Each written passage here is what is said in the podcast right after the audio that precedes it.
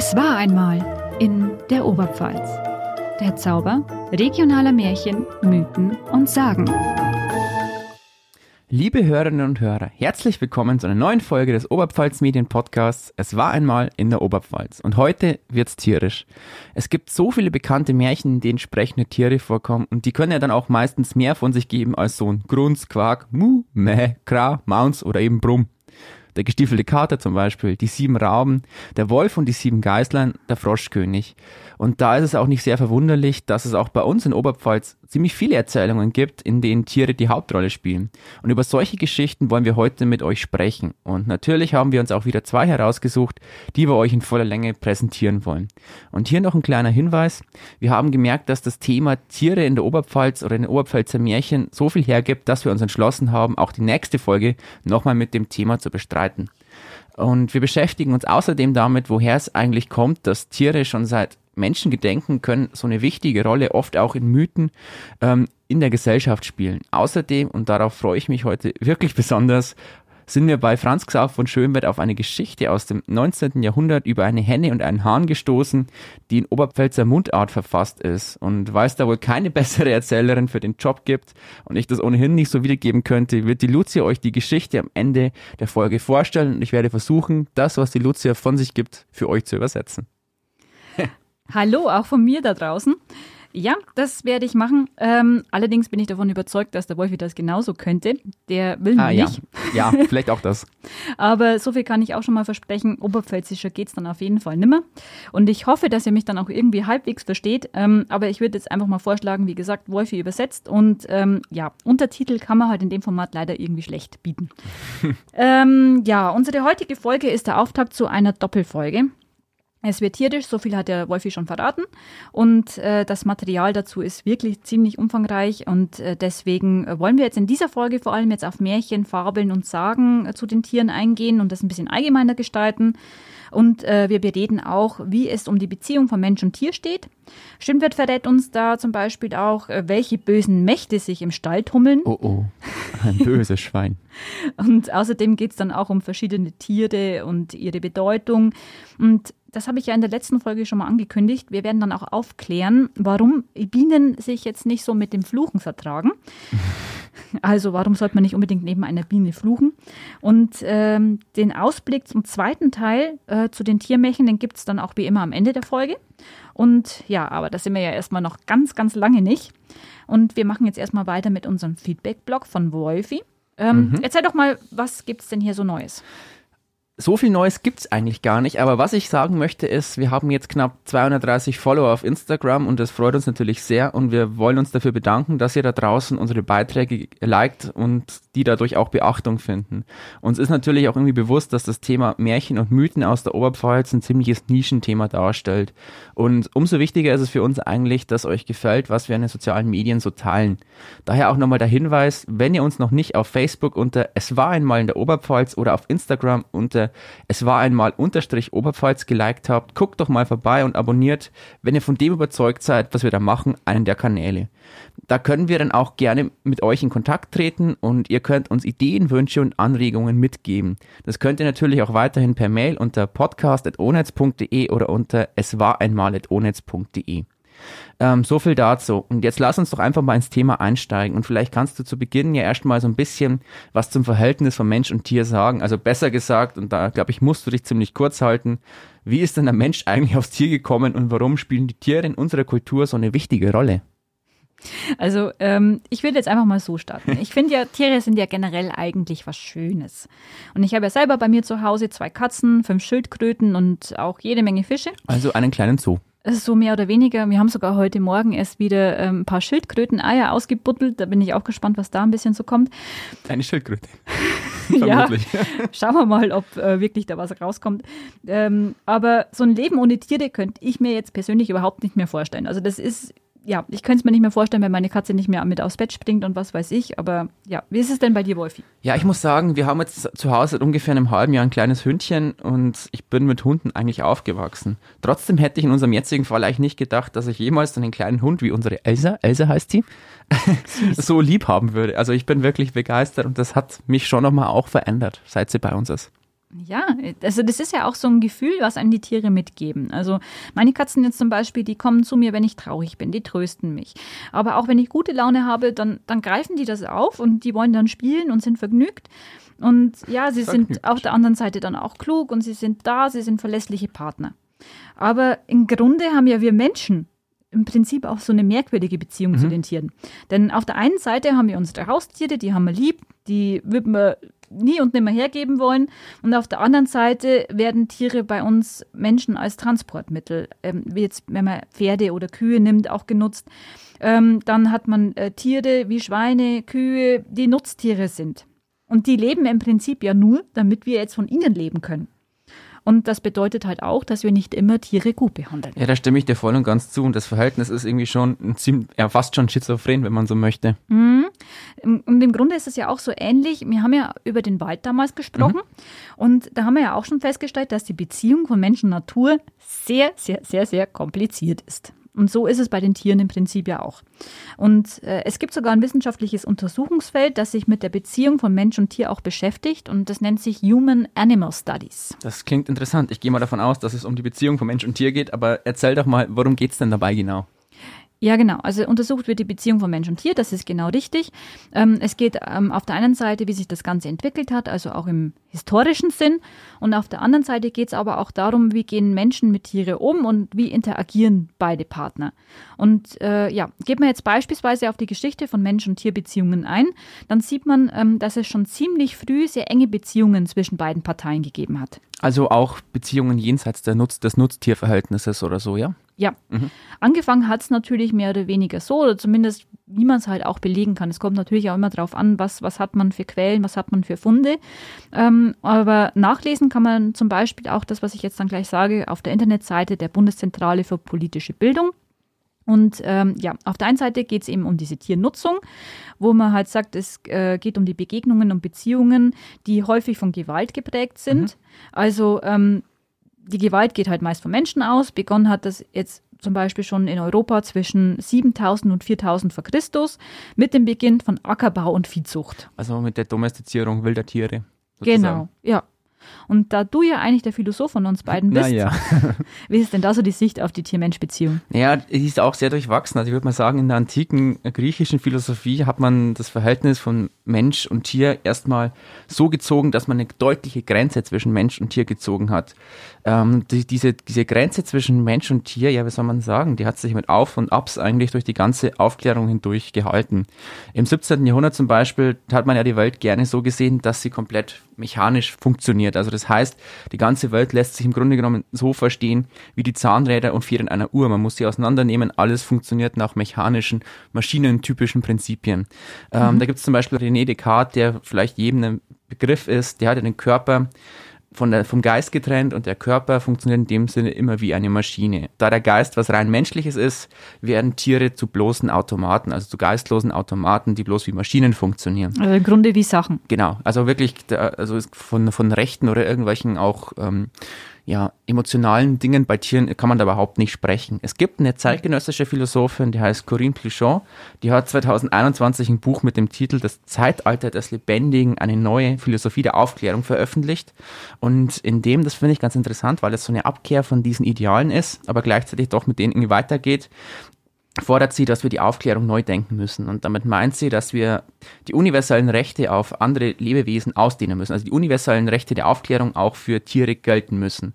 Und wichtig ist ihr, dass der traditionelle Anspruch der Aufklärung, also auf Vernunft und Gerechtigkeit, die großen Schlagworte, dabei halt nicht untergehen, sondern trotzdem weiter verteidigt werden müssen. Und der Plichon zufolge ähm, müssen wir eigentlich im Grunde genommen erstmal erkennen, dass wir in einer gemeinsamen Welt leben, die mehr ist als wir selbst, deren Teil wir aber trotzdem sind. Und daraus ergibt sich dann auch, dass man zum Beispiel Tiere mit in diese ähm, aufklärerischen Prinzipien mit einbezieht. Mhm. Ich finde das sehr, sehr spannend, weil es eben halt auch zeigt, es gibt so zwei Strömungen. Es gibt ja. auf der einen Seite so diese, diese Strömung, wo Mensch und Tier getrennt voneinander sind. Und auf der anderen Seite gibt es äh, die Strömung, wo aber auch schon immer dafür plädiert wird, äh, alles als Ganzes zu sehen. Interessant ist ja auch, dass man zum Beispiel in der Philosophie oft dann die Tiere heraufgehoben hat mit dem Ziel, den Menschen herabzusetzen. Also sozusagen, dass der Mensch gar nicht so toll ist, dass er gar nicht so ein göttliches Wesen ist, sondern einfach nur ein ganz normales Tier, das vielleicht sprechen kann und Vernunft besitzt. Und immer dann, wenn es darum ging, ähm, den Menschen irgendwie zu degradieren mhm. oder aus einer göttlichen Ordnung rauszunehmen, hat man gleichzeitig auch die Tiere aufgewertet. Aber das hat man meistens nicht gemacht, damit man den Tieren einen besseren Stellenwert zuschreibt, sondern es ging eigentlich meistens darum, den Menschen irgendwie kleiner zu machen. Mhm. Ja, aber wirklich spannend. Und ähm, aber es gibt auch schon frühe Beispiele, also dem muss ich jetzt ein kleines bisschen dann auch widersprechen, ähm, weil ähm, es ja auch schon Zeiten gab, wo Tiere nicht nur schlecht behandelt worden sind, sondern eben halt eben sehr hohen Stellenwert auch mhm. zugemessen hat. Und äh, ja, so hat es auch schon ziemlich früh freundschaftliche Verhältnisse zu Tiere gegeben. Also nimmt man jetzt zum Beispiel die alten Ägypter her, die haben ja ihre Tiere sogar vergöttert. Mhm, ja, klar. Also äh, ihre Götter waren dann meist mit Tierelementen versehen oder nimmt man jetzt zum Beispiel die Göttin Bastet, das war die Katzengöttin und äh, Horus waren Feige, Anubis ein Schakal. Und Katzen, die wurden ja zum Beispiel auch ähnlich bestattet, also die wurden mumifiziert wie Menschen. Das zeigt ja auch, wie hoch letztendlich äh, sie getragen worden sind in der Gesellschaft. Und offenbar gehörten auch Katzen und Hunde schon vor mehr als 2000 Jahren für viele Menschen zur Familie und auch Affen unter anderem. Also ich habe äh, bei meiner Recherche äh, gefunden, dass vor ja, etwa einem Jahr gab es einen archäologischen Fund und zwar von einem antiken Haustierfriedhof. Mhm. Und äh, der wurde gefunden im römischen Hafen von Berenike, das ist im heutigen Ägypten. Und da wurden fast 600 Einzelgräber mit bestatteten Katzen, Hunden und eben auch Affen entdeckt.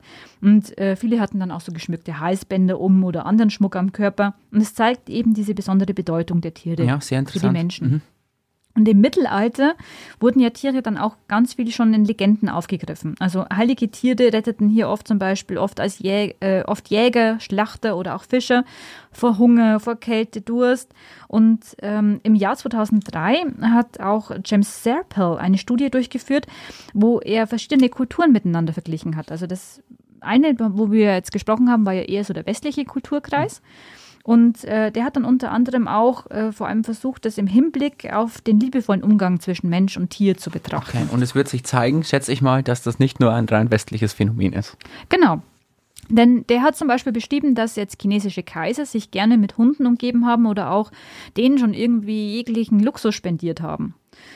Oder er nennt dann auch einen Shogun, den Shogun Tsunayoshi, äh, aus dem 17. Jahrhundert, der so ein früher Fall ist von Animal Hoarding, also so ein Tiermessi. okay, toll.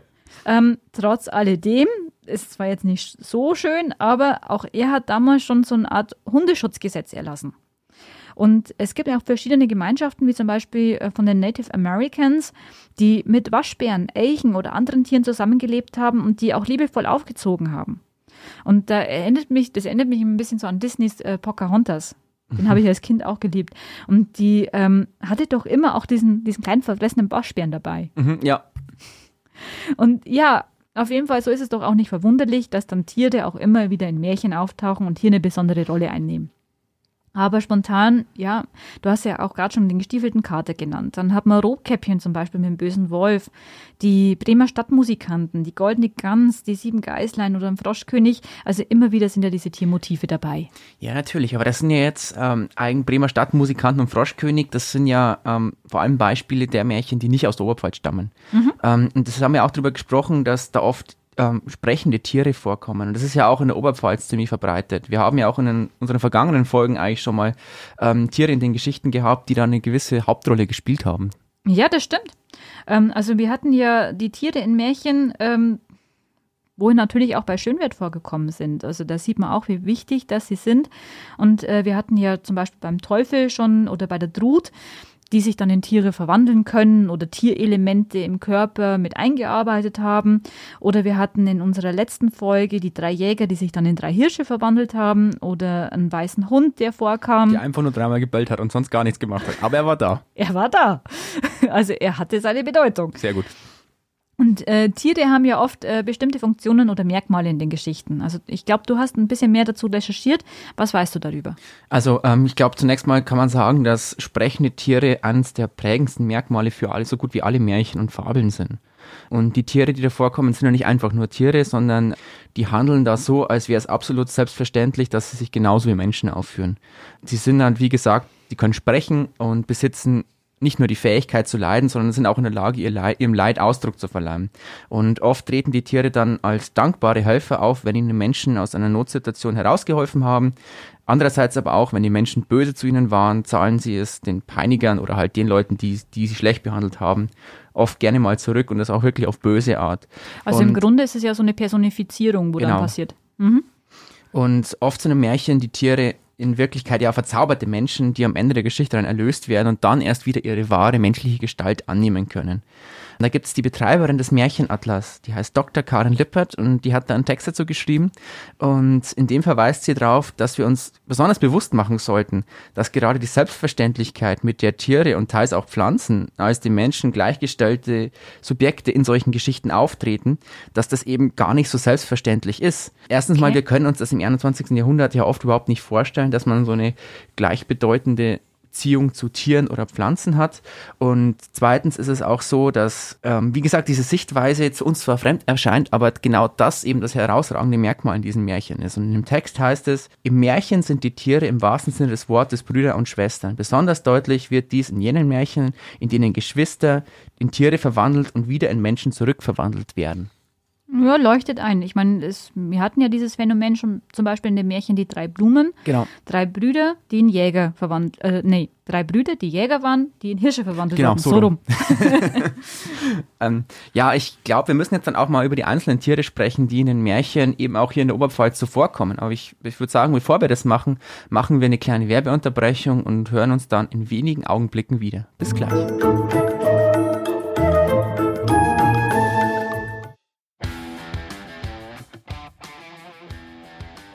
Heute möchten wir die Gelegenheit nutzen und euch noch einen anderen Podcast aus unserem Oberpfalz Medienstudio vorstellen. Bei Tödliche Oberpfalz stellen euch unsere Kollegen reale Mordfälle aus der Oberpfalz vor, die sich quasi direkt im Nachbardorf abgespielt haben.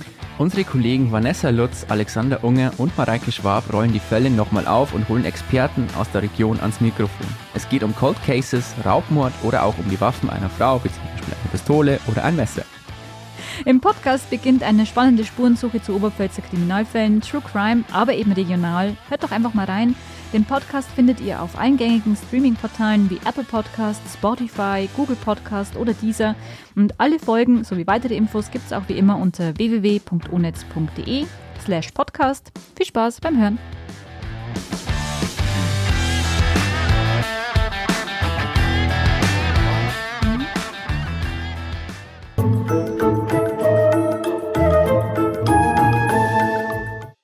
Und da sind wir auch schon wieder beim Oberpfalz Medien Podcast. Es war einmal in der Oberpfalz. Diesmal sprechen wir über die Tiere, die in vielen bekannten Märchen als Helden oder verwunschene Menschen vorkommen. Bevor wir euch dann zwei waschechte Oberpfälzer Märchen vorstellen und Lucia uns dann noch eine wirklich coole Tiergeschichte aus dem 19. Jahrhundert in Tirschenreuther Mundart vorliest, wollen wir euch noch kurz über die Eigenschaften informieren, die einigen Tieren nachgesagt werden, also vor allem in den Märchen. Aber vielleicht, liebe Lucia, sagst du erst mal noch ein paar Sätze dazu, welchen Stellenwert die Tiere in Franz Xaver von Schönwerts Werk Sitten und Sagen aus der Oberpfalz eigentlich haben, weil da haben wir ja noch gar nicht drüber gesprochen. Stimmt. Ja, also Franz Graber von Schönwert hat in seinen Sitten und Sagen aus der Oberpfalz den Haustieren sogar ein ganzes Kapitel gewidmet. Und da wir ja wissen, dass die Bevölkerung in der Oberpfalz im 19. Jahrhundert eher sehr bäuerlich, landwirtschaftlich geprägt war, wundert es jetzt auch nicht unbedingt, dass der Schönwert hier auch dem Stall als Schauplatz für die Märchen wählt. Also ähm, er schreibt hier zum Beispiel, der Stall ist der eigentliche Tummelplatz aller Hexen und bösen Künste und es ist daher kein Wunder, wenn eine Unzahl von Mitteln gefunden ist, um jedem Zauber und Schaden vorzubeugen oder denselben, falls er doch hereingekommen wäre, zu bannen.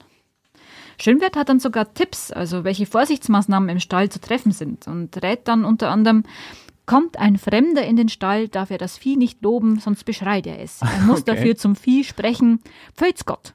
Okay. Einfach, pragmatisch, oberpfälzisch. Und Ja. sinnlos. ja. Ähm, ja, und auch eine ungewaschene Person kann beispielsweise Tiere verzaubern. Also hier müsste man auch dann vorsichtig sein angeblich. Und um Hexen vom Stall fernzuhalten, kann auch ein Ablasspfennig unter die Stalltür gelegt werden. Also nochmal zu den ungewaschenen Menschen. Also wenn ein dreckiger Mensch in den Stall kommt, könnte es sein, dass er die sauberen Schweine dreckig macht. Und das möchte man ja verhindern. So ungefähr. Mehr oder weniger wird genau das dahinter stecken. Auch das mit dem Ablasspfennig, glaube ich, war schon im 19. Jahrhundert nicht mehr so modern. Ähm, ja, aber es können auch Hagedornzweige vor die Stallfenster gelegt werden.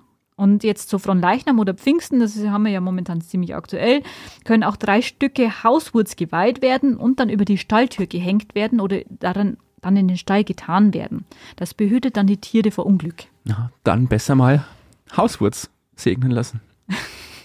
Und für Landwirte oder halt eben damalige Bauern sind Tiere ja, wie gesagt, sehr wertvoller Besitz ja, eigentlich.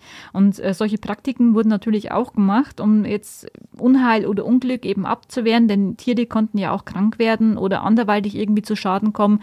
Und deswegen hat man natürlich den Aberglauben auch dazu benutzt, um sich davor zu bewahren. Genau, man muss sich das vielleicht auch mal vor Augen halten, so ein, ähm, ja, vielleicht auch wenn es nur ein Schwein oder eine Kuh ist, die eingegangen ist, das war ja ein enormer finanzieller Schaden, wirtschaftlicher Schaden für die Menschen damals. Richtig. In solchen Märchen oder Fabeln, die ja eigentlich jeder kennt, kommen manche Tiere besonders häufig vor, um wieder auf die Tiere ähm, zu sprechen zu kommen. Der schlaue Fuchs zum Beispiel, der geheimnisvolle Hahn, die listige Katze. Und beim Franz Xaver von Schönwert kommen in einer Geschichte mit dem Titel Die Kunst alle drei Tiere vor. Die Geschichte ist auch neu im von Erika Eichensee herausgebrachten Buch mit dem schönen Titel Katschkodel erschienen und ähm, der Titel erklärt da auch schon gleich besser, worum es in der Geschichte eigentlich geht. Äh, da heißt sie nämlich der betrogene Fuchs. Und die kann ich euch ganz kurz erzählen, weil die ist wirklich kurz, aber die zeigt auch ein bisschen so, wie die Tiere in Oberpfälzer Märchen immer dargestellt werden. Die Geschichte geht so. Ein Fuchs, ein Hahn und eine Katze waren immer gemeinsam unterwegs und den Geschichten der Katze und des Hahns hat der Fuchs so richtig gerne zugehört. Aber eines Tages, weil er halt doch ein Fuchs war, hat er irgendwann mal schrecklich Hunger bekommen und hat dann den Hahn beim Kragen gepackt. Der Hahn möchte sich natürlich retten und schreit, lass mich doch bitte los, dann zeige ich dir einen ganzen Hühnerstall. Der Fuchs findet das eigentlich ganz gut und lässt den Hahn wieder los. Und sobald der Hahn sich dann aber in Sicherheit wiegt, flattert er auf einen Baum und von da aus lacht er über den Fuchs und sagt, dass er sich gefälligst selber einen Braten suchen soll.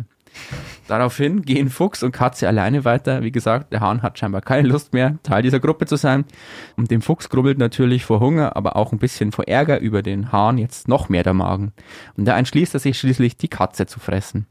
Er packt die Katze und die Katze schreit ebenfalls, tu mir nichts und ich lehre dich viele Künste. Der Fuchs lacht da eigentlich bloß über die Katze und sagt, dass er das überhaupt nicht braucht, weil er ja alle wichtigen Künste selbst beherrscht und lässt die Katze aber dann trotzdem wieder los, weil er sie irgendwie doch ganz gut leiden kann. Für die Katze aber ist klar, dass der Fuchs sozusagen eine rote Linie überschritten hat. Und als die beiden dann in den Wald kommen, begegnen sie einem blutrünstigen Metzger mit seinem großen, großen Hund. Der Hund, der stürzt sich sofort auf den Fuchs und hetzt ihn durch den ganzen Wald. Die Katze hilft ihm aber nicht, sondern springt derweil geschmeidig auf einen Baum und lacht den Fuchs ebenfalls aus. Und da sagt sie, los Fuchs, jetzt pack doch mal deine Künste aus und zeig, wie du entkommen kannst. Und da, schlau hin oder her in der Geschichte, deren Ort leider nicht bekannt ist, aber aus der Oberpfalz stammt, zieht der Fuchs eindeutig den kürzeren, obwohl er eben als das listige Tier beschrieben wird. Ja, es zeigt sich halt, dass Schlau und Großtun eben auch nicht unbedingt dasselbe sind. Ne? Ja, das stimmt allerdings. Ihr habt es bestimmt auch schon mal gehört, dass die Tiere in den Märchen und Fabeln oft seltsame Namen haben. Und auch da möchte ich kurz darauf eingehen, weil man hört es ja immer wieder. Gut, in der Zeitung liest man es nicht mehr so oft, aber man hört die Namen trotzdem immer wieder mal. Hier eine kleine Auswahl. Der Hase heißt zum Beispiel Meister Lampe, der Fuchs heißt Reinecke, der Wolf heißt Isegrim, der Bär ist der Meister Petz und der Storch heißt Adebar. Den Tieren werden dabei auch immer so überspitzte menschliche Charaktereigenschaften angedichtet. Der Fuchs, ich habe es vorhin schon mal gesagt, gilt zum Beispiel als schlau und hinterlistig, der Wolf als böse und verfressen und der Bär als gutmütig und freundlich. Der böse Wolf, also äh, wenn ich jetzt zum Beispiel. Ja, der böse Wolf. ja, der böse Wolf. Ja, das sind natürlich auch so Charaktereigenschaften, das sind so Vorstellungswelten, die ja auch bis heute prägen. Also das ja. ist, wenn man jetzt an diese Tiere denkt, dann hat man auch sofort diese Charaktereigenschaften irgendwie so im Hinterkopf. Genau, die werden ja auch in Filmen, auch in Kinderfilmen immer wieder ähm, ausgepackt und wieder an den Tag gelegt. Ja, bloß man muss natürlich auch sagen, der böse Wolf ist ja heute noch irgendwie als böser Wolf verschrien, weil er ja natürlich in dem Märchen Rotkäppchen, da geht es darum, dass er, dass er Kinder frisst, dass er die Großmutter frisst und jeder hat irgendwie so im Hinterkopf, ja, Wolf ist gleich böse. Was aber weniger wissen, ist, dass ja die Gebrüder Grimm, die haben ja damals ähm, nicht ihre Gewährspersonen so wie, naja, wie sie es ja selber beworben haben, so von Haus zu Haus oder so, so ältere Landbevölkerung befragt, sondern die haben ja zum Beispiel auch Gewährspersonen gehabt, die aus Frankreich stammten, also die ähm, frühere Hugenotten waren. Und äh, die haben natürlich auch den Grimms Märchen erzählt und da hat das Rotkäppchen beispielsweise dazugehört. Und die haben quasi eine, eine vorherige Fassung, die auch am äh, französischen Hof bekannt war, die Charles Perrault damals geschrieben hat. Das ist, waren so französische Feenmärchen äh, erzählt. Und äh, da hieß es damals noch Le Petit Chaperon Rouge. Mhm. Und äh, ja, in der Fassung zum Beispiel war der böse Wolf eigentlich sogar noch ein Mann, der hinter den Frauen her war. Okay. Mhm. Und die Grimms, die haben halt quasi versucht, mit dem Wolf, also sie haben halt den Mann durch den Wolf ersetzt, ähm, quasi das Märchen zu entsexualisieren, also im Grunde kindgerechter zu gestalten. Es ist ihnen ja super gelungen, wenn ich mir die Grimm-Märchen so angucke. Da ist ja nichts dabei, was ein Kind verstört. Ja gut, äh, also die Pädagogik im 19. Jahrhundert war noch eine ganz andere als die heutige. ja, ist klar. Ähm, aber einige Tiere, die ja auch in den Märchen des 19. Jahrhunderts vorkommen, gelten schon viel länger als mystische Wesen. Und da habe ich mal wieder, Trommelwirbel bitte, bei unserem alten Bekannten Leander Petzold und seinem Kumpel Dieter Hammening nachgeguckt, in deren beiden Werken und zum Beispiel galt der Fuchs laut dem Wörterbuch des Aberglaubens schon in der Antike als listiges und verschlagenes Tier, das damals schon Gegenstand fabelhafter Erzählungen war. Die Kröte ist ja zum Beispiel auch so ein Tier, das sehr mystisch aufgeladen ist. Im kleinen Lexikon der Dämonen und Elementargeister steht zum Beispiel, dass die Tiere im Volksglauben in der der Magie und der Volksmedizin eine wichtige Rolle gespielt haben. Die Kröte galt zum Beispiel als Hexentier oder als eine Verwandlungsgestalt des Teufels und Leander Petzold zum Beispiel berichtet von einer Hexenverbrennung im Jahr 1580, bei der der Henker angeblich einen, und hier jetzt ein direktes Zitat, wieder die Natur großen Krotten wahrgenommen hat, der fast aufgerichtet dem Wasser zugeeilt sei. Also Ebenso schreibt Petzold auch drüber, dass man früher südlich der Alpen und im Alpenraum häufig annahm, dass Unterleibskrankheiten bei Frauen durch Kröten ausgelöst werden. Also oje, oje. Ich, ja, ich glaube, das lese ich jetzt auch einfach mal vor, was da sonst noch dazu steht, und zwar hier nochmal ein Zitat. Schon in der antiken Medizin herrschte die Vorstellung, dass der weibliche Uterus ein selbstständiges Lebewesen sei, das im Körper aufsteigen und sich bewegen, ja beißen könne. Schmerzen im Unterleib stellte man daher konkret als den Biss der Kröte dar in den Geschichten verkörpern ja Kröten auch oft verwunschene Menschen oder arme Seelen. Und jetzt kommen wir auch wieder aus der Krötenwelt zurück in die Oberpfalz des 19. Jahrhunderts. Und der Schönwert beschreibt ja ebenfalls mystische Tiere. Und Lucia, jetzt bist du dran. Du kannst uns doch ein bisschen was dazu erzählen, wie der Schönwert diese Tiere beschreibt. Ja, aber ich krieg das gerade mit dem Uterus noch nicht ganz gebacken. Nee, ich auch nicht. Das ähm, äh, wird mich auch noch, glaube ich, länger beschäftigen. ja, also man merkt, dass es auf jeden Fall über sehr lange Zeit noch sehr viele medizinische Unklarheiten gab. Und äh, ja, also. Euphemistisch gesagt, medizinische Unklarheiten. Ja, also so ein Schwachsinn. Ähm, auf jeden Fall, äh, Schönwert geht eben auch speziell auf die einzelnen Tiere ein. Ich habe ja gerade schon mal gesagt, er hat den Tieren ja ein ganzes Kapitel gewidmet. Also wir haben jetzt hier zum Beispiel das Pferd. Also äh, da schreibt hm. er, dieses edle Tier behauptet auch bei den Oberpfälzern den Vorzug, den es bei allen Völkern genießt. Also das Pferd war was Besonderes. Ist ja auch klar, denn der Bauer hat ja sein Pferd damals für seine Arbeit am Feld und am Hof eingesetzt und der hat natürlich auch, also so ein Pferd hat den Brautwagen gezogen, den Leichenwagen gezogen, das war im Alltag allgegenwärtig. Autos gab es ja noch keine. Der Unimog der frühen Neuzeit. so ungefähr. Und äh, ja, doch wer jetzt denkt, in der Oberpfalz, da hätte es nur weiße Frauen gegeben, der irrt sich, mhm. denn es gibt auch weiße Pferde. Die nennt man Schimmel. Theoretisch, aber wir gehen jetzt hier sogar noch ein Stück weiter, denn hier geht es eher um Gespensterpferde. Oh. Denn die sollen sich dann auch in den Wäldern tümmeln. Und was äh, macht jetzt so ein Pferd mystisch? Das erklärt der Schönwert so. Ähm, es sind gespenstische Gestalten, die dann nachts auch die Menschen erschrecken. Und dann schreibt er, wo sie sich als Gespenster zeigen, sind sie meistens weiß oder schwarz von Farbe und ohne Kopf. Bei Walturen in einem Walde wechseln zwei solcher Schimmel auf einer Wiese.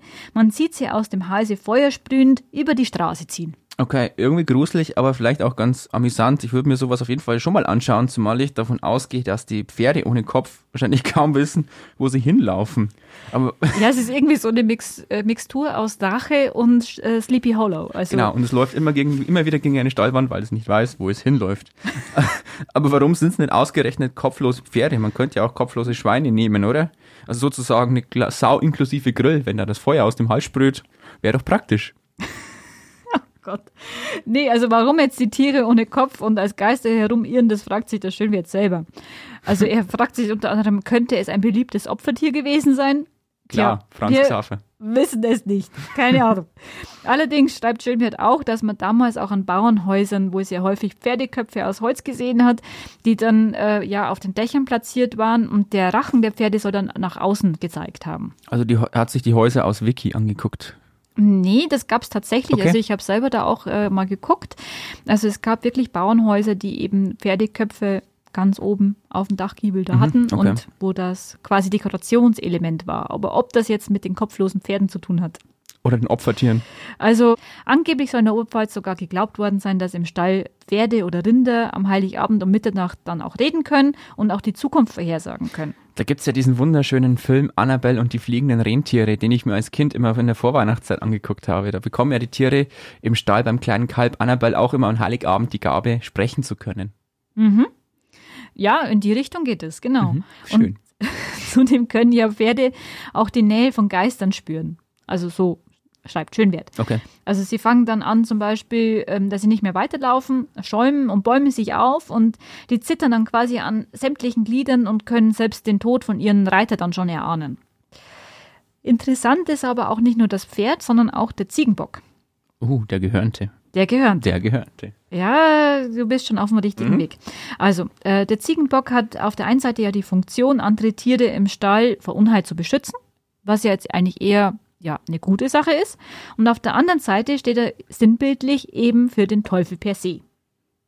Und dann schreibt Schönwert, damit die Hexe dem Vieh, besonders den Pferden im Stalle nichts ankönne, wird ein Bock in den Stall gestellt. Also so heißt zumindest in Tiefenbach im Landkreis Kam. Aber andererseits hat man eben dann Horn, den Bart und den Fuß der Ziege, wo eben auch den Teufel bekleiden. Um vielleicht auf andere teuflische Tiere zu sprechen zu kommen. Hühner kamen in unseren bisherigen Folgen auch immer wieder mal vor, mussten aber in der Regel ziemlich ordentlich federn lassen. Das ist richtig. Also ähm, als teuflisches Tier gilt zum Beispiel auch das Schwein, aber auch beim Huhn. Oink. Also heute haben wir ja den Hype. Also ich weiß jetzt zum Beispiel, bei uns gibt es ganz viele Gärten, wo viele Hühner rumrennen. Das ist mittlerweile sehr im Trend. Aber bei Schönwert galt zum Beispiel noch, einen besonderen Abscheu hat man vor Hennen, die krähen. Denn das Krähen der Henne wird auf Sterbefall, sonstiges Unglück, auf Laster wie Streit, Schmähen, Raufen gedeutet. Und deshalb ist für ihn die einzige logische Konsequenz, dass man natürlich die Hennen schnell töten müsste. Toll.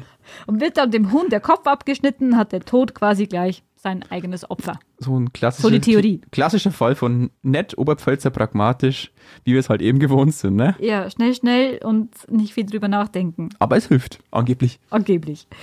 Und ähm, in Neustadt und Hemau hat man nach Schönwert dann Hennen, ähm, die durch Krähen und Flügelklatschen eben auf sich. Ähm, in Neustadt und Hemau hat man nach Schönwert Hennen, die durch Krähen und Flügelklatschen auf sich aufmerksam machen, als Wetterhexen betrachtet. Okay.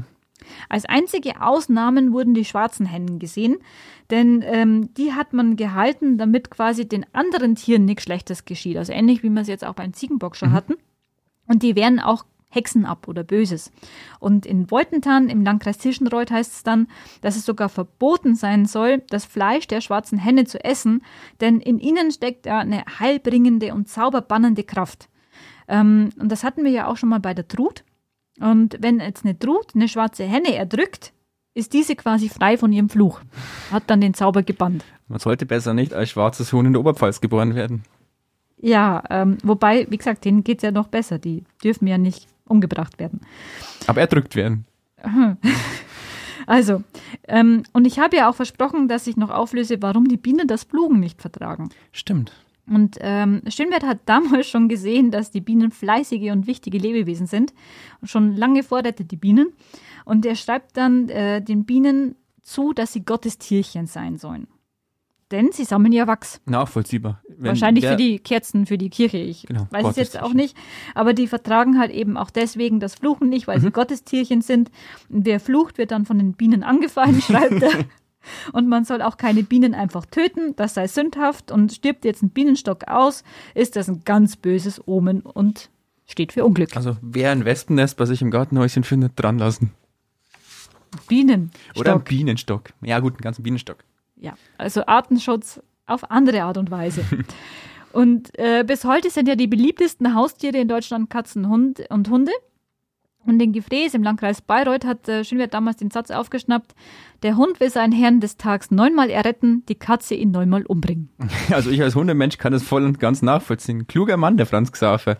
Ich würde jetzt auch mal vorschlagen, dass wir langsam mit unseren Geschichten loslegen. Was meinst du?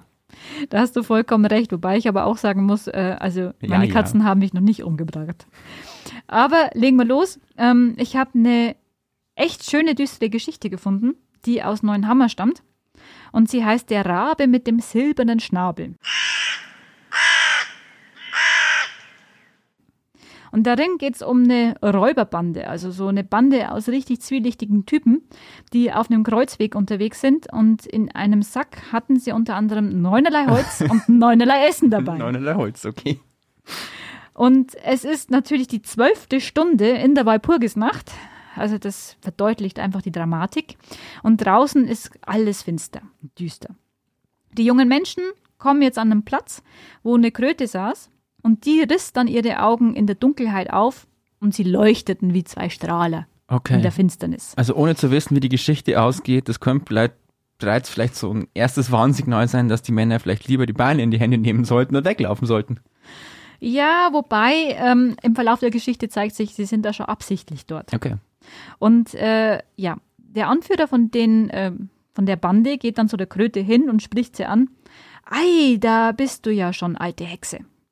Und einer der jungen Männer hat, äh, einer der jungen Männer hatte dann ein Skapulier dabei. Es ist ein gewaltiges Stück Stoff und das hat er von seiner Mutter geerbt und er hat es um seinen Hals getragen und wusste aber eigentlich gar nicht, wofür das überhaupt gut ist. Und der Anführer von der Bande, der stand dann in der Mitte und fragte die anderen, Wozu willst du das Geld, das jetzt der Rabe bringt? Und dann hat der Erste erwidert, zum Raufen. Dann kommt der andere, zum Saufen. Dann kommt der Dritte, naja, für die Frauen. Dann kommt der Vierte, naja, zur Lotterie. Der Fünfte, zum Betrügen. Mhm. Okay. Mhm. Also, ja. Und der Junge, der wohl eben dieses Skapulier dabei hat, der wusste jetzt eigentlich gar nicht recht, was er da antworten sollte drauf. Und ihm war jetzt auch nicht klar, dass er da jetzt eher was Unanständiges sagen sollte. Dann flüstert er bloß ganz leise, für meine Mutter zu messen. Oh mein, so ein Depp. Ja, wobei er eigentlich nicht weiß, was er da jetzt eigentlich damit äh, angerichtet hat. Und äh, ja, aber die Kröte, die da jetzt gesessen ist, die Hexe, die plustert sich jetzt plötzlich ganz groß auf, dass sie auf einmal so riesig ist wie ein Backofen und droht halt den Jungs, äh, ja, sie mit Gift zu ersäufen. Und der Anführer versucht dann die Kröte wieder zu beruhigen. Du hast sicherlich nicht recht gehört, mein Schatz. Der Dummkopf, der braucht das Geld nur zum Fressen. Okay. Und die Kröte ist wieder kleiner geworden und verkroch sich. Und die jungen Männer hörten plötzlich ein Rumpeln und ja, als würde so eine schwere Kugel in den hohlen Bauch der Erde fallen. Hoch, es kräht schon der Hahn zum ersten Mal drüben im Orthof. Es ist Zeit, rief dann der Anführer. Und dann zieht er plötzlich einen weiten Kreis, der schwefelgelb schimmert, und nahm danach so einen Zweig und steckt ihn dann in die Mitte des Kreises. Es bebt und der Zweig wird auf einmal riesengroß wie ein Tannenbaum. Der Wind braust und aus der Ferne kam dann auch so ein lautes Geräusch und alle zucken zusammen. Und der junge, äh, die jungen Männer legen sich dann mit dem Gesicht nach unten in den Kreis rein. Naja, wie ich gesagt habe, wären sie besser mal weggerannt, selber schuld. Ja, selber schuld. Sie haben das jetzt auch alles absichtlich herbeigeführt. Es wirkt schon wieder sehr okkult. Aber jetzt wird's erst recht kurios. Okay. Denn es kommt jetzt ein Heuwagen vorbei, der von Mäusen gezogen wird. Und die quieken halt ganz laut und pfeifen und der Wagen, der schwankt hin und her wie ein Kuhschwanz. Und der ist halt kurz davor, dass er schon auf die ganzen jungen Männer fällt. Aber wenn das halt eben passiert, dann wird sich halt das Heu entzünden, denn der Feuerkreis brennt ja. Und äh, die Jungen würden dann quasi alle in den Tod gerissen. Also werfen, werfen alle Männer schließlich dreierlei Holz und dreierlei Essen aus dem Kreis, weil sie haben ja ihren Sack noch dabei, und vertreiben auf die Art und Weise dann den Mäusewagen. Also, und jetzt kräht der Hahn das zweite Mal. Und es erscheinen plötzlich schwarze Gänse, die haben Krallen und Schnäbel aus Eisen.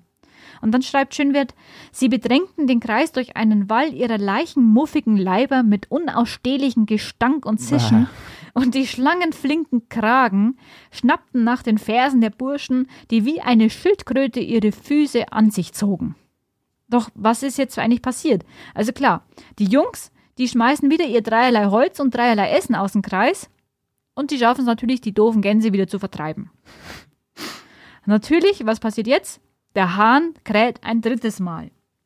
Und jetzt wird es wirklich ein bisschen wie bei Sleepy Hollow. Okay, sehr gut. Also es scheint jetzt so ein Truppreiter und sie und ihre Pferde haben keine Köpfe mehr. Und aus dem röchelnden Rumpf der Reiter und der Pferde sprudelt das Blut wie ein Platzregen auf die Erde. Okay. Und die Reiter, die stampfen zu Boden und alles erzittert und die Jungen hüpfen am Boden auf und ab. Also Ja. ich stelle mir das jetzt gerade wie im Comic vor. und äh, ja, also die ganze Bande wirft natürlich jetzt den Rest ihres Holzes und ihres Essen aus dem Kreis und die Reiter verschwinden wieder. Stattdessen erscheint jetzt ein Vogel am Himmel, der zu ihnen fliegt.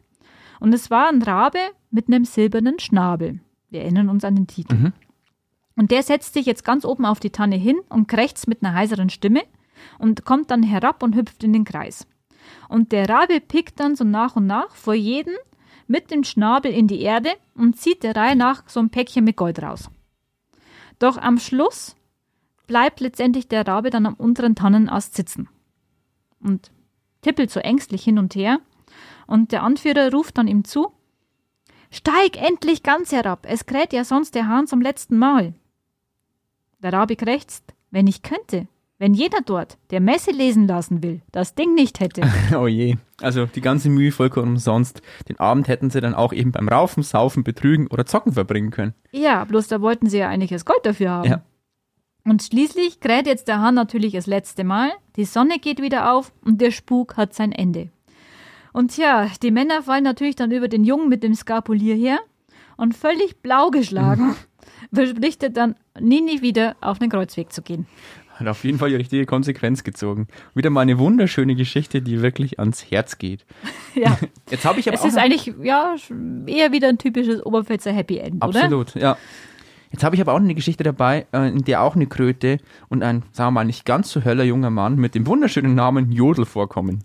Okay. Und die Geschichte geht so. Ein Bauer hatte zwei Söhne, die hießen Michel und eben Jodel. Beim zweiten hat sich der Bauer offenbar auch keine große Mühe mehr beim Namen gegeben. Der Michel war der Kluge, der Jodel dagegen war eher nicht so gescheit, dafür war er aber sehr lieb. Als der Bauer älter wurde und sich zur Ruhe setzen wollte, ging's ums Erben. Und wie so oft fangen damit auch die Probleme an.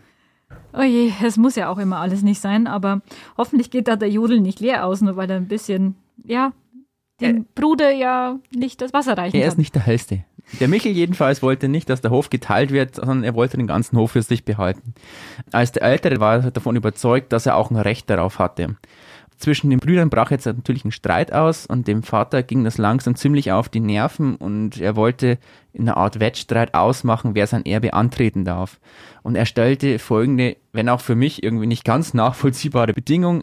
Wer von euch mir das schönste Seidentuch bringt, soll den Hof bekommen. Okay, gut, da drauf muss man natürlich erst mal kommen, aber ich schätze mal, so einen Laden nebenan wird es jetzt auch nicht unbedingt gegeben haben, Genau, oder? das ist das Problem. Dafür braucht es eine gewisse Intelligenz, die der Michel glaubte zu haben und der Jodel eher nicht. Der Michel, als der Kluge von beiden, ähm, macht sich sofort voller Tatendrang auf den Weg und zieht von dannen. Dass der Jodel, wie ich ja gerade vorhin schon mal gesagt habe, offenbar nicht unbedingt die hellste Kerze auf der Torte war, zeigt sich jetzt auch in seiner Reaktion, weil er den Hof nämlich noch nie in seinem Leben verlassen hatte, wusste er gar nicht, was er machen sollte. Oh Gott, der arme Kerl. Also setzt er sich erstmal vor das Haus neben den Misthaufen und starrt ein paar Löcher in die Luft. Okay, so wird's nix. Nee, absolut nicht. Aber wir sind ja in einem Märchen. Und plötzlich hüpft eine Kröte vorbei, die den unglücklichen Jodel bemerkt. Und sie fordert ihn mehrfach auf zu erzählen, warum er denn eigentlich so unglücklich ist. Und der Jodel erklärte dann schließlich, dass sein Bruder sicherlich den Hof bekommen wird, weil er ja gar nicht weiß, wo man sowas wie ein Tuch aus Seide bekommen kann. Die Kröte versichert ihm, dass sie Rat weiß und sagt, Jodel, rutsch mir nach, ich besorg dir ein Tuch. Und das wollte der Jodel natürlich zuerst nicht, weil er ja seine Klamotten nicht dreckig machen wollte. Aber irgendwann hat die Kröte dann den Jodel auch so weit und er rutscht ja bis in den Wald hinein hinterher, also auf dem Hintern. Und dort angekommen, den Hintern voller Schlamm, sitzt er auf einmal vor einem wunderschönen Haus. Die Tür öffnet sich sofort automatisch. Und drinnen bittet ihn die Kröte in einen Saal und ruft Mäuschen von Schwaben. Da kommt dann auch eine Maus herein und fragt, was befehlen euer Gnaden? Bring mir die Truhe mit den schönen seidenen Tüchern. Und die Maus tut wie befohlen und bringt die Truhe, aus der die Kröte das schönste seidene Tuch heraussucht, das drin ist. Der Jodel läuft dann ganz freudig zurück zum Hof, wo der Michel schon mit seinem ebenfalls sehr schönen Tuch wartet. Und beim Vergleich wird dann aber klar, der Jodel hat tatsächlich das schönere Tuch mitgebracht. Glück gehabt, dass es die Kröte gibt. Aber ich schätze mal, damit ist es noch nicht ganz entschieden, oder? Nee, nicht. Denn der Michel, der will die Wette nicht gelten lassen und fordert den Vater auf, nochmal eine neue Aufgabe zu bestimmen. Der Vater, klug wie er ist, fordert die folgende Aufgabe, die ich auch nicht ganz nachvollziehen kann. Dann bringt mir jetzt ein Stoff für eine neue Jacke. Und wie, wie der alte Michel natürlich sofort Braucht los. er neue Klamotten oder was? Offenbar. Und wie der alte Michel natürlich sofort los und der Jodel dagegen setzt sich wieder stumpfsinnig neben dem Misthaufen und starrt erstmal in die Luft. Und wieder kommt die Kröte und fordert, Jodel, rutsch mir nach. Weil der Hintern ja offenbar jetzt eh schon dreckig ist und der Jodel auch nicht so recht weiß, was er sonst tun soll, rutscht er der Kröte ein zweites Mal bis in den Wald nach. Wieder bringt am Ende das schönere Stück Stoff nach Hause. Aber sein Bruder ist offenbar ein ziemlich schlechter Verlierer und sagt, dass ja bekanntlich alle guten Dinge drei sind. Also gibt der Vater nochmal eine Aufgabe aus. Und dieses Mal, wer die schönste Braut nach Hause bringt, der bekommt den Hof endgültig. Und ich schätze mal, die Kröte weiß auch hier wieder ein Rat. Auch hier weiß die Kröte wieder ein Rat, auch wenn es nicht sofort nachvollziehbar ist, warum eigentlich. Wieder stürmt der Michel los und der Jodel, ich, ja, ihr könnt es euch jetzt denken, der sitzt erstmal wieder traumhappert neben dem Misthaufen. Und natürlich kommt jetzt wieder die Kröte, aber diesmal will der Jodel nicht so recht mitgehen oder auch mitrutschen, weil er sich ja irgendwie nicht vorstellen kann, dass die Kröte jetzt auch eine Kiste mit schönen Bräuten zu Hause haben könnte.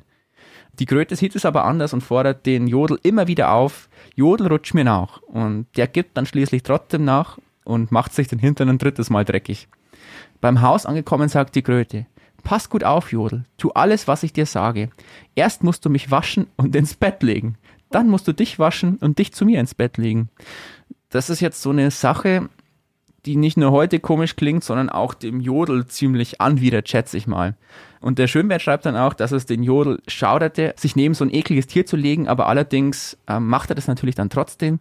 Und weil der Jodel eben der Jodel ist, schläft er auch sofort ein und schläft erstmal tief und fest, bis der nächste Tag anbricht. War ja auch ein harter Tag, ne? Der Jodel ist immerhin dreimal am Hintern in den Wald gerutscht. Gott. Ja, aber hier kommt sie jetzt, die klassische finale Wendung eines Märchens. Als der Jodel nämlich am nächsten Tag aufwacht, liegt er auf einmal in einem herrlich funkelnden Saal und neben ihm liegt auch nicht mehr die hässliche Kröte, sondern eine wunderschöne, schlafende junge Frau. Und das ganze Haus hat sich auf einmal in ein riesiges Schloss verwandelt. Der Wald ringsum ist wirklich eine beeindruckende Grafschaft geworden. Und zur Tür kommt die Bedienstete rein, die jetzt auch keine Maus mehr ist. Und als die Frau die Tür betritt, erwacht auch die junge Frau und erklärt dem Jodel, was passiert ist und beginnt zu sprechen. Du hast mich von dem Zauber, in den ich gebannt war, erlöst, Jodel. Zum Dank sollst du meine Hand und mein ganzes Hab und Gut haben, wenn du das magst. Und der Jodel reagiert jetzt erstmal wieder so, wie wir es vom Jodel mittlerweile kennen. Mit offenem Mund steht er da und bringt erstmal kein Wort raus und starrt erstmal die Frau an. Die redet aber weiter auf ihn ein und schließlich bringt der Jodel es dann trotzdem zustande, das Angebot anzunehmen. Okay, die Geschichte hatte ja was vom Froschkönig, aber äh, ja, ähm, in der Version ist ja dann eigentlich eher die Krötenkönigin. Aber wie geht's jetzt mit dem Hof weiter? Naja, zurück beim Vater wird dann auch wieder deutlich, dass der Michel wieder den Kürzeren gezogen hat. Er hat zwar auch ein wirklich hübsches Landmädchen herangekarrt, aber die erlöste Edelfrau ist dann trotzdem doch mal einen Ticken schöner und ich glaube, dass der Vater mit der Entscheidung, wer die schönere ist, auf jeden Fall eine grundsolide Basis für eine, ein gutes Verhältnis mit allen beiden Schwiegertöchtern Töchtern geschaffen hat. ja, kann man wohl so sagen. Aber damit die Geschichte jetzt auch wirklich das Ende verdient, und wenn sie nicht gestorben sind, dann leben sie noch heute glücklich und zufrieden, schenkt der Jodel den Hof dann seinem Bruder, weil er jetzt so reich ist, dass er auf das Erbe des Vaters verzichten kann. Der Michel ist jetzt ebenfalls glücklich und der Vater zieht mit seinem Sohn auf das Schloss und das ist das Ende der Geschichte. Was für ein. Glück. Ein Wunder. Schöne Geschichte. Ja, Ja, und endlich auch mal so eine Geschichte, wo es ein Ende gibt, auch ohne Verletzte und Tote. Ich glaube, Ja. das hatten wir in der Form jetzt auch das ist noch eine nicht. Premiere. Ja, genau. Und äh, ja, wie versprochen kommt jetzt noch das Schmankerl am Schluss. Oh ja. Wolfi hat ja schon angekündigt, dass ich heute eine Geschichte im Oberpfälzer Dialekt präsentiere. Und äh, ja, das ist jetzt einfach auch etwas zur Unterhaltung. Und die Geschichte heißt Hanerl und Hänerl, also Hahn und Henne. Also ich würde jetzt einfach sagen, ich lese einen Absatz vor und du versuchst dann jetzt einfach verständlich zu übersetzen. Okay? Okay. Also ich freue mich jetzt schon drauf und ich hoffe auch, dass ich verstehe, was du da so von dir gibst. Ich sage jetzt bloß mal so, ho, ho, ho. Hey, oh, du verstehst hey. das schon.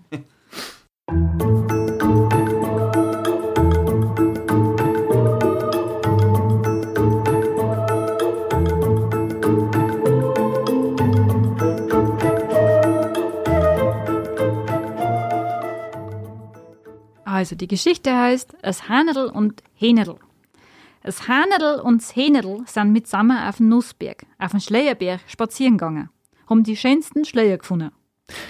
Hühnchen und Hähnchen sind zusammen auf den Schleenberg gewandert und haben dort die wunderschönsten Schlehen gefunden. Das Hanerl aber ist gar gierig und neidig gewesen und hat geschluckt, was Kinder hat.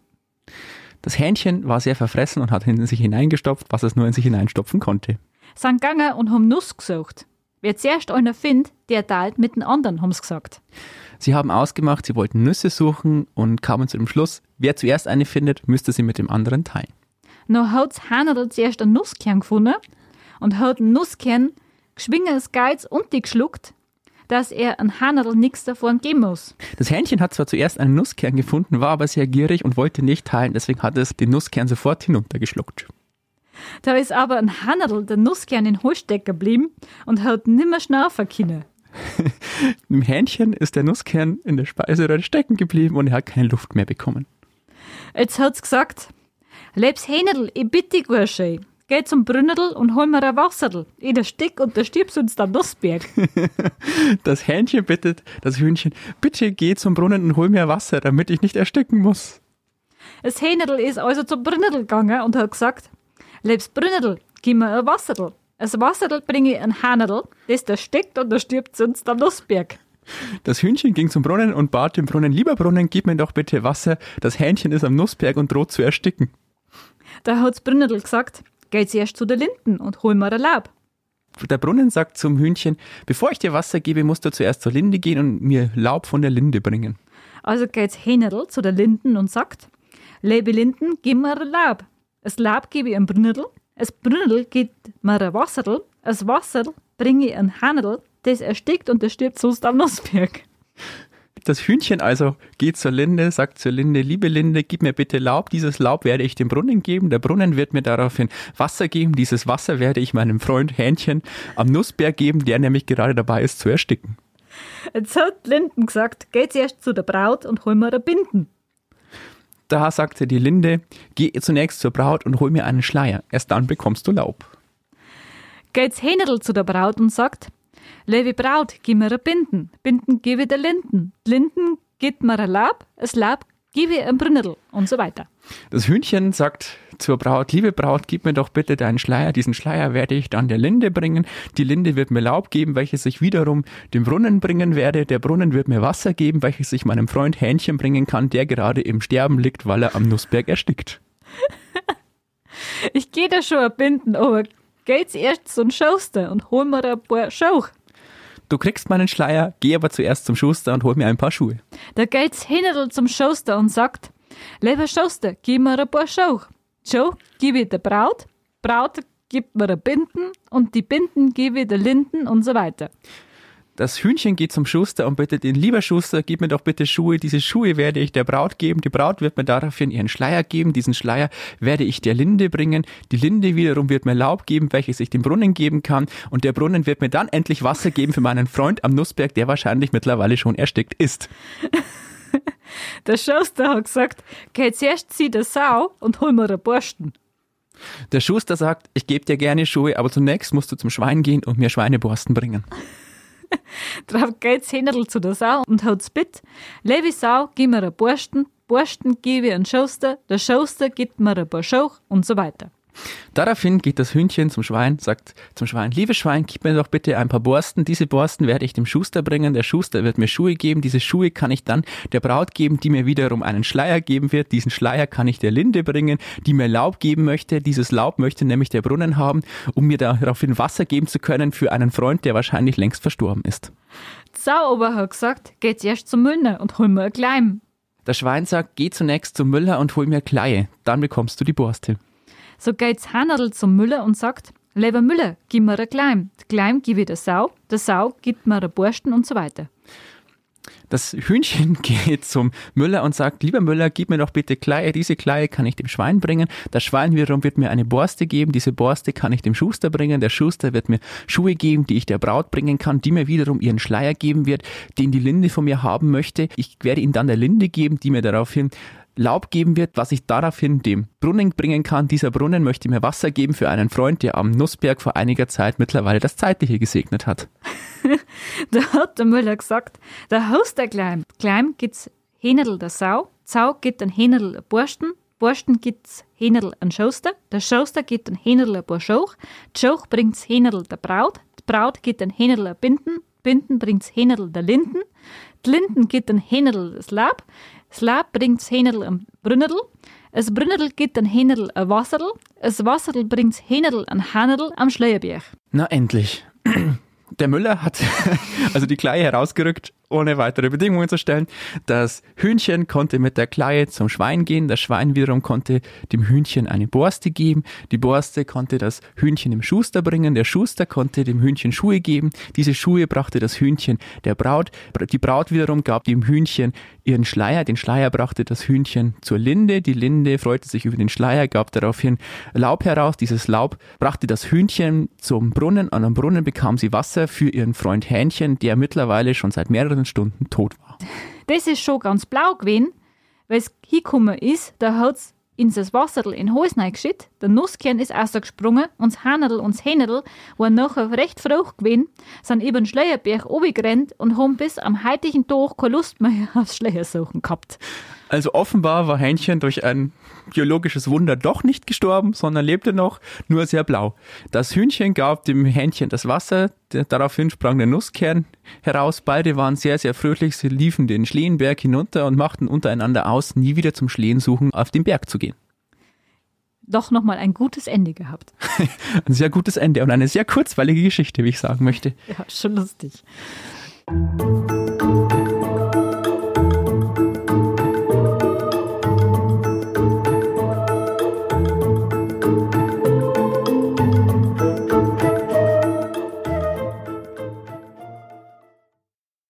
Und liebe Hörerinnen und Hörer, ich hoffe mal, wir haben euch jetzt nicht mit der komplett in Tirschenreuther Mundart vorgetragenen Geschichte mit Hähnerl, Hanerl, Brunnerl und Co. überfordert. Ähm, ich fand es jedenfalls auch mal sehr schön und auch mal erfrischend, so eine Geschichte aus der Oberpfalz so vorgetragen zu bekommen, wie die Leute hier zum Teil ja eben auch sprechen. Wir sind damit aber auch am Ende unserer heutigen Folge angekommen, aber wie wir eingangs schon gesagt haben, haben wir dann noch einige Dinge auf der Pfanne in Sachen Tiermärchen, die aus der Oberpfalz kommen. Deshalb geht es in der kommenden Episode weiter damit. Da trauen wir uns sogar mal wieder aus dem gemütlichen Studio raus und besuchen Erika Eichenseher in Regensburg. Wer den Podcast schon ein bisschen länger verfolgt, der kennt sie ja schon. Erika Eichenseher ist Schönwert-Expertin und hat vor kurzem ein neues Buch über Oberpfälzer Tiermärchen herausgebracht. Und ich glaube, eine bessere Gesprächspartnerin kann man sich also überhaupt nicht wünschen. Viel mehr verraten will ich an der Stelle aber eigentlich nicht mehr, aber so viel schon. Es geht dann auch um den Rattenfänger von Hameln und seine Verbindung zur Oberpfalz. Und wie immer gilt das Angebot, falls ihr Fragen, Ideen oder Anregungen zu dieser Folge habt, könnt ihr uns gerne wieder Feedback über die sozialen Medien geben oder per Mail an podcast.onetz.de oder an es war einmal onetz.de. Bis zum nächsten Mal. Wir freuen uns, wenn ihr wieder dabei seid und einschaltet. Macht's gut. Tschüss. Bis bald. Ciao.